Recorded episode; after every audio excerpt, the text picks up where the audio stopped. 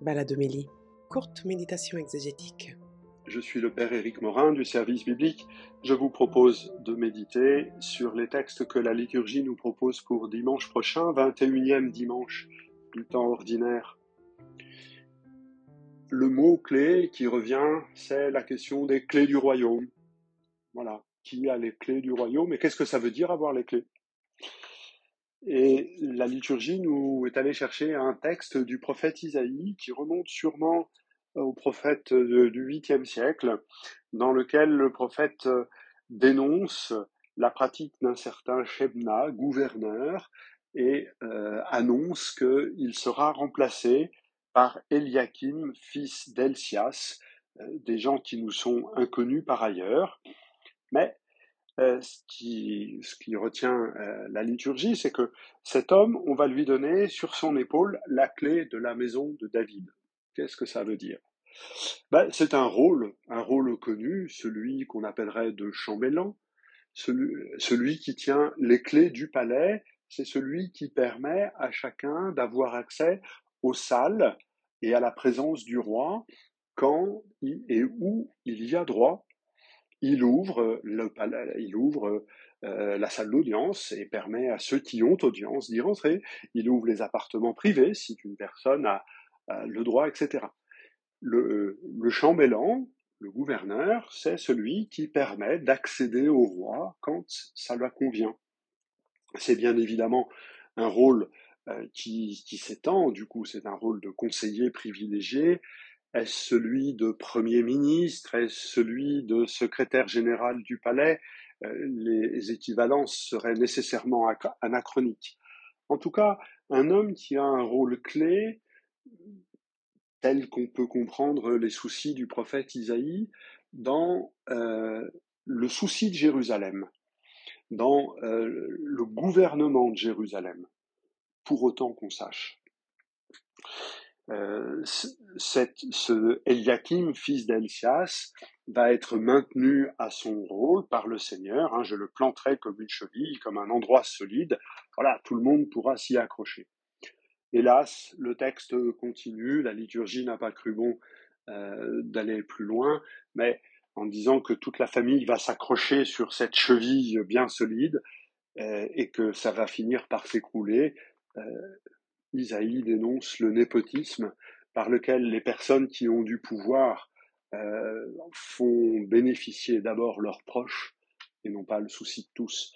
Alors Shebna devait être euh, assez excellé à ce petit jeu-là et euh, Eliakim, malgré les espérances qui ont reposé en lui, ne fera pas beaucoup mieux. Dans la deuxième lecture, dans la lettre aux Romains, Paul conclut par une méditation sur la sagesse euh, de Dieu.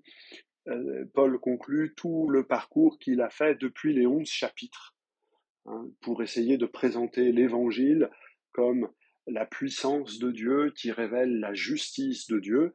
C'est la thèse de la lettre qui est présentée au chapitre 1, les versets 16 euh, à 17 et il a réussi, enfin réussi, en tout cas il s'est déployé avec force dans un texte extrêmement charpenté, argumenté, à présenter cet évangile que l'on accueille par la foi, cet évangile sans lequel on ne peut vivre et sans lequel on ne peut avoir d'espérance. Euh, C'était le, les chapitres 5, 6, 7, 8 que nous avons médité cet été. Cet évangile qu'il nous faut accueillir par l'amour, c'est ce que nous verrons euh, la semaine prochaine à partir du chapitre 12. Mais là, pour l'instant, Paul fait une pause.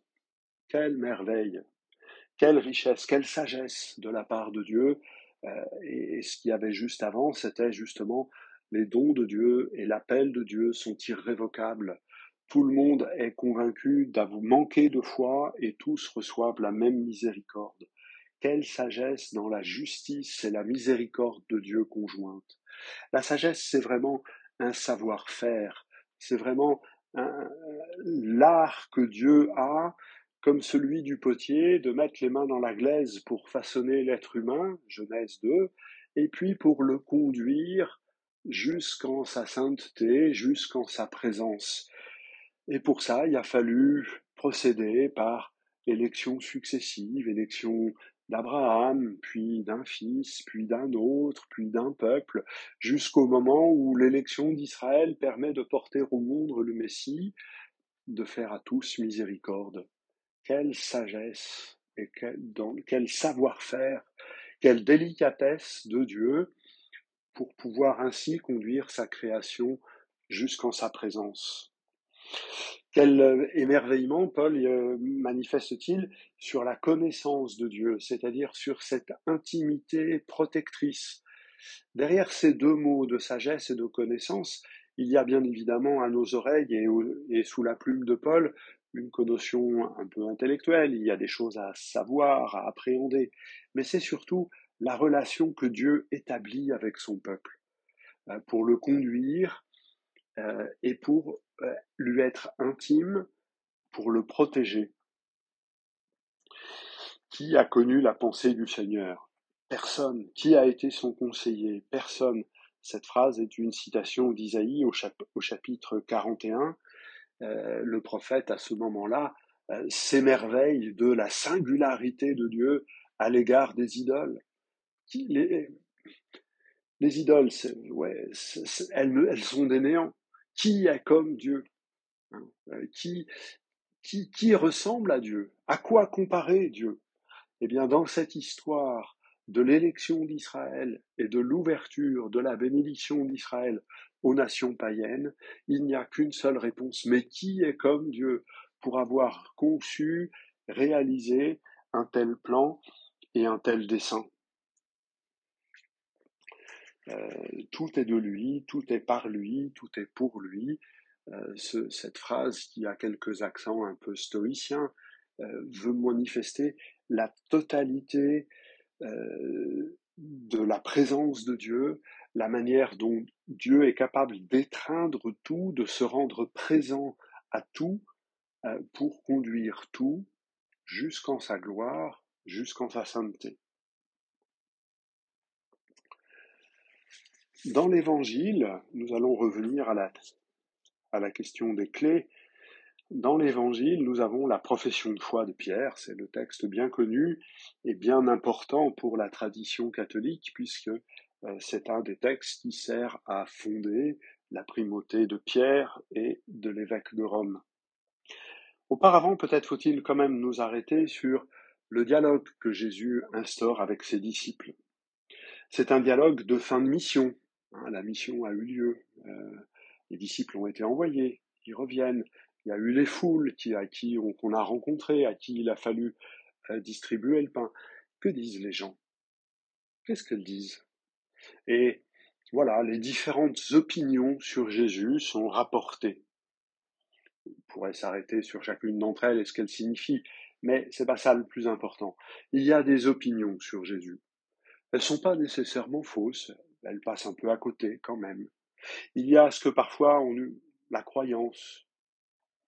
Et c'est, légitime, c'est respectable, ça doit être respecté. Que dites-vous de Jésus? Mais il y a la foi de Pierre. Et vous, que dites-vous? Qui suis-je?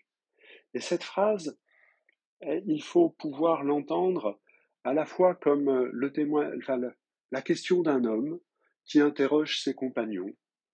Il est normal pour un être humain d'avoir des compagnons qui l'aident à découvrir qui il est sous le regard de Dieu. Et Jésus, Fils de Dieu fait homme, connaît tout de notre humanité, y compris le besoin d'un compagnon qui l'encourage par la parole. La foi de Pierre, la foi exprimée par Pierre, est pour Jésus un encouragement dans cette situation où, encore une fois, il est à, l'étranger, il n'est pas en terre d'Israël, il est à Césarée de Philippe, où, comme nous le disions la semaine dernière, il est dans une période d'incertitude avant d'affirmer qu'il monte à Jérusalem, sachant qu'il va y mourir et être relevé par le Père. C'est ce qu'on entendra la semaine prochaine. Mais là, Jésus a besoin de la parole d'un compagnon.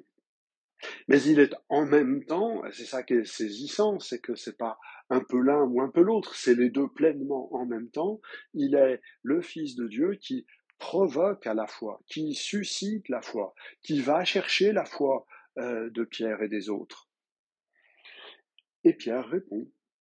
Répond en disant Tu es le Christ, le Fils du Dieu vivant, une profession de foi qui va du coup être pour nous catholiques fondatrice de toute l'Église, parce que, euh, comme le dit Jésus juste après, à cette foi-là est assortie une bénédiction, ou plus exactement une béatitude. Tu es heureux, Pierre, d'être capable de dire cela. Vous êtes heureux, vous tous les baptisés, de pouvoir dire cela, dit Jésus parce que vous, c'est que vous faites l'expérience du Père qui vous révèle le Fils. Nul ne vient au Fils si ce n'est celui à qui le Père veut le révéler. C'est ce que Jésus dit au chapitre 11 de cet évangile de Matthieu. On ne peut connaître Jésus que dans sa relation au Père et parce que le Père nous ouvre cette relation qui nous permet de découvrir combien Jésus est uni au Père. Alors cette parole fondatrice pour l'Église, elle est d'abord l'objet d'une bénédiction, d'une béatitude pour Pierre et pour ceux qui professent avec Pierre la foi en Jésus. Ensuite, cette foi, elle est une mission. Tu vas devoir lier et délier. Une mission. Alors cette phrase, dans la tradition catholique, est aussi euh, celle qui, une de celles qui fondent le sacrement de la réconciliation. On disait à l'époque que quand on, dit encore aujourd'hui dans le, judaïsme, quand euh, un, juif va voir le rabbin pour lui demander conseil, qu'est-ce qu'il doit faire, qu'est-ce que la loi lui recommande, lui impose de faire, alors il est lié ou délié par l'enseignement du rabbin. Pas la peine de courir en voir 50, euh, c'est le rabbin qui a pris la responsabilité, et donc on est lié ou délié par le conseil. Ici, eh bien, c'est euh, Pierre et les douze qui vont, par leur foi, permettre de lier et de délier. Et, c'est donc dans le sacrement de la réconciliation que cela s'applique, mais, pas uniquement. On le verra là aussi dans, deux semaines. Euh, ce que nous tissons par notre vie de liens humains, par notre foi et notre espérance, née de la foi et de l'espérance que le Christ met en nous, ce que nous tissons sera revêtu de lumière et d'éternité. Et on retrouve une autre image, celle de la clé, euh, c'est le lien avec la première lecture. Euh, Pierre reçoit les clés, et par les clés, c'est bien cette image d'être celui qui va donner sa place et sa part à chacun. Là-dessus, la première lecture nous aide à bien comprendre les choses. Euh, c'est pas simplement celui qui, ouvre et qui fait rentrer, c'est celui qui permet à chacun d'avoir sa place devant Dieu, devant le roi, devant le Seigneur. C'est celui qui permet d'avoir la part qui lui revient, la part des dons de Dieu. Et sur cette euh, communauté, reposant ainsi sur la foi telle que Pierre la professe, recevant la bénédiction et la béatitude, sur cette communauté-là, la mort n'aura pas le dernier mot. Nous faisons l'expérience, par tous ces éléments qui nous sont décrits, nous faisons l'expérience d'une foi qui nous permet de ne plus laisser la mort avoir le dernier mot sur notre vie. Ça ne veut pas dire qu'elle n'est pas à l'œuvre, nous connaissons euh, la maladie, le deuil, euh, le décès, mais ça n'est pas ça qui a le dernier mot, c'est la parole du Fils qui nous appelle à vivre avec lui sous le regard du Père. Je vous souhaite une bonne semaine, un bon dimanche et je vous dis à bientôt.